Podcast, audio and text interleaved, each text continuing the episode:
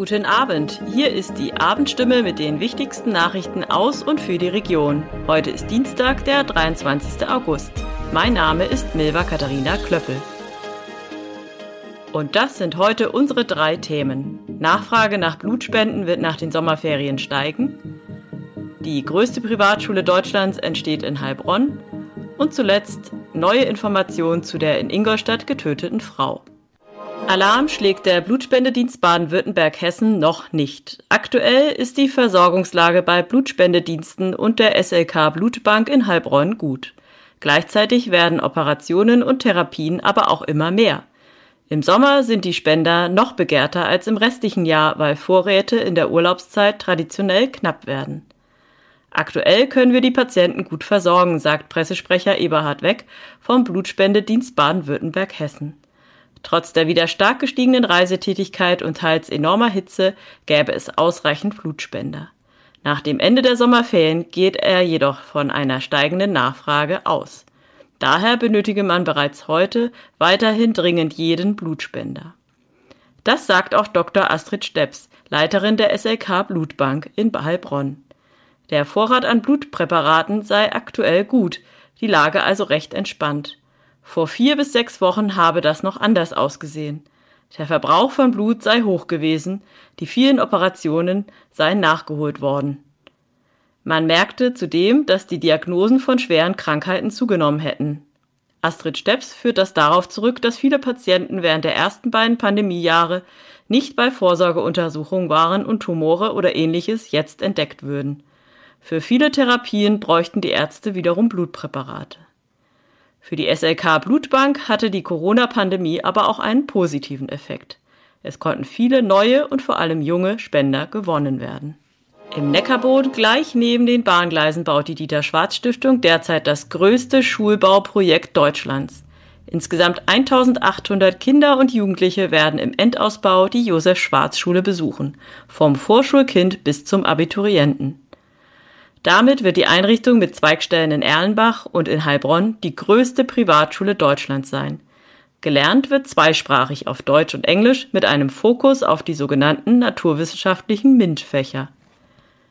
Die Oberstufe wird bereits im September 2023 im ersten Abschnitt gegenüber der Jugendherberge einziehen. Bis es soweit ist, lernen die jetzigen Zehnklässler noch in Erlenbach.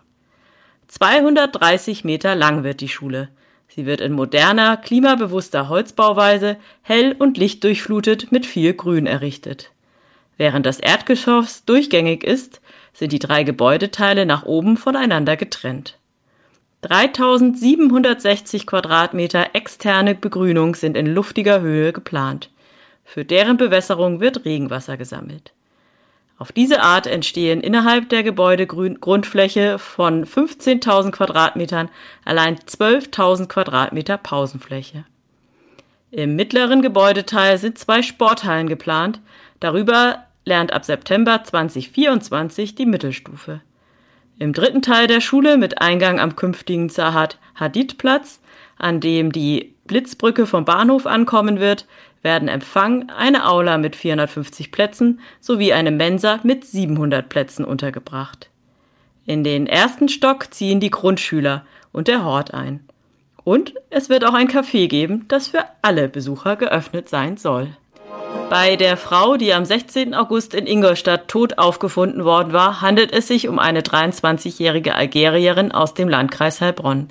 Das teilte das Polizeipräsidium Oberbayern Nord am gestrigen Montag in einer Pressemitteilung mit. Offenbar soll sie Bezüge nach Eppingen gehabt haben. Die Frau war am vergangenen Dienstag in einem dunklen Mercedes aufgefunden worden. Nach Angaben der Bildzeitung soll sie mit 40 Messerstichen umgebracht worden sein. Zunächst war vermutet worden, dass es sich bei der Toten um eine 23-jährige Deutsch-Irakerin aus Ingolstadt handelt. Sie ist nun selbst tatverdächtig und sitzt in Untersuchungshaft. Ihr soll nach Informationen der Heilbronner Stimme der Mercedes gehören. Die Bildzeitung spekuliert, dass es sich bei der Toten um eine Doppelgängerin handelt und das Tötungsdelikt möglicherweise dem 23-jährigen Ehemann der Deutsch-Irakerin angehängt werden sollte. Nach Angaben der Polizei sitzt ein 23 Jahre alter Mann aus dem Kosovo ebenfalls in Haft.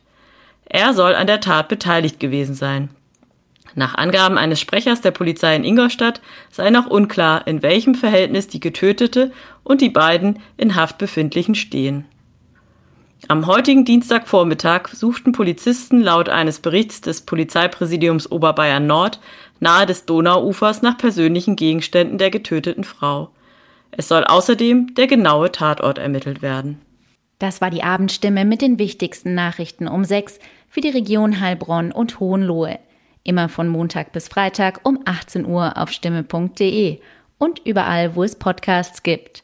Sie haben Fragen, Kritik oder Anmerkungen zur Abendstimme?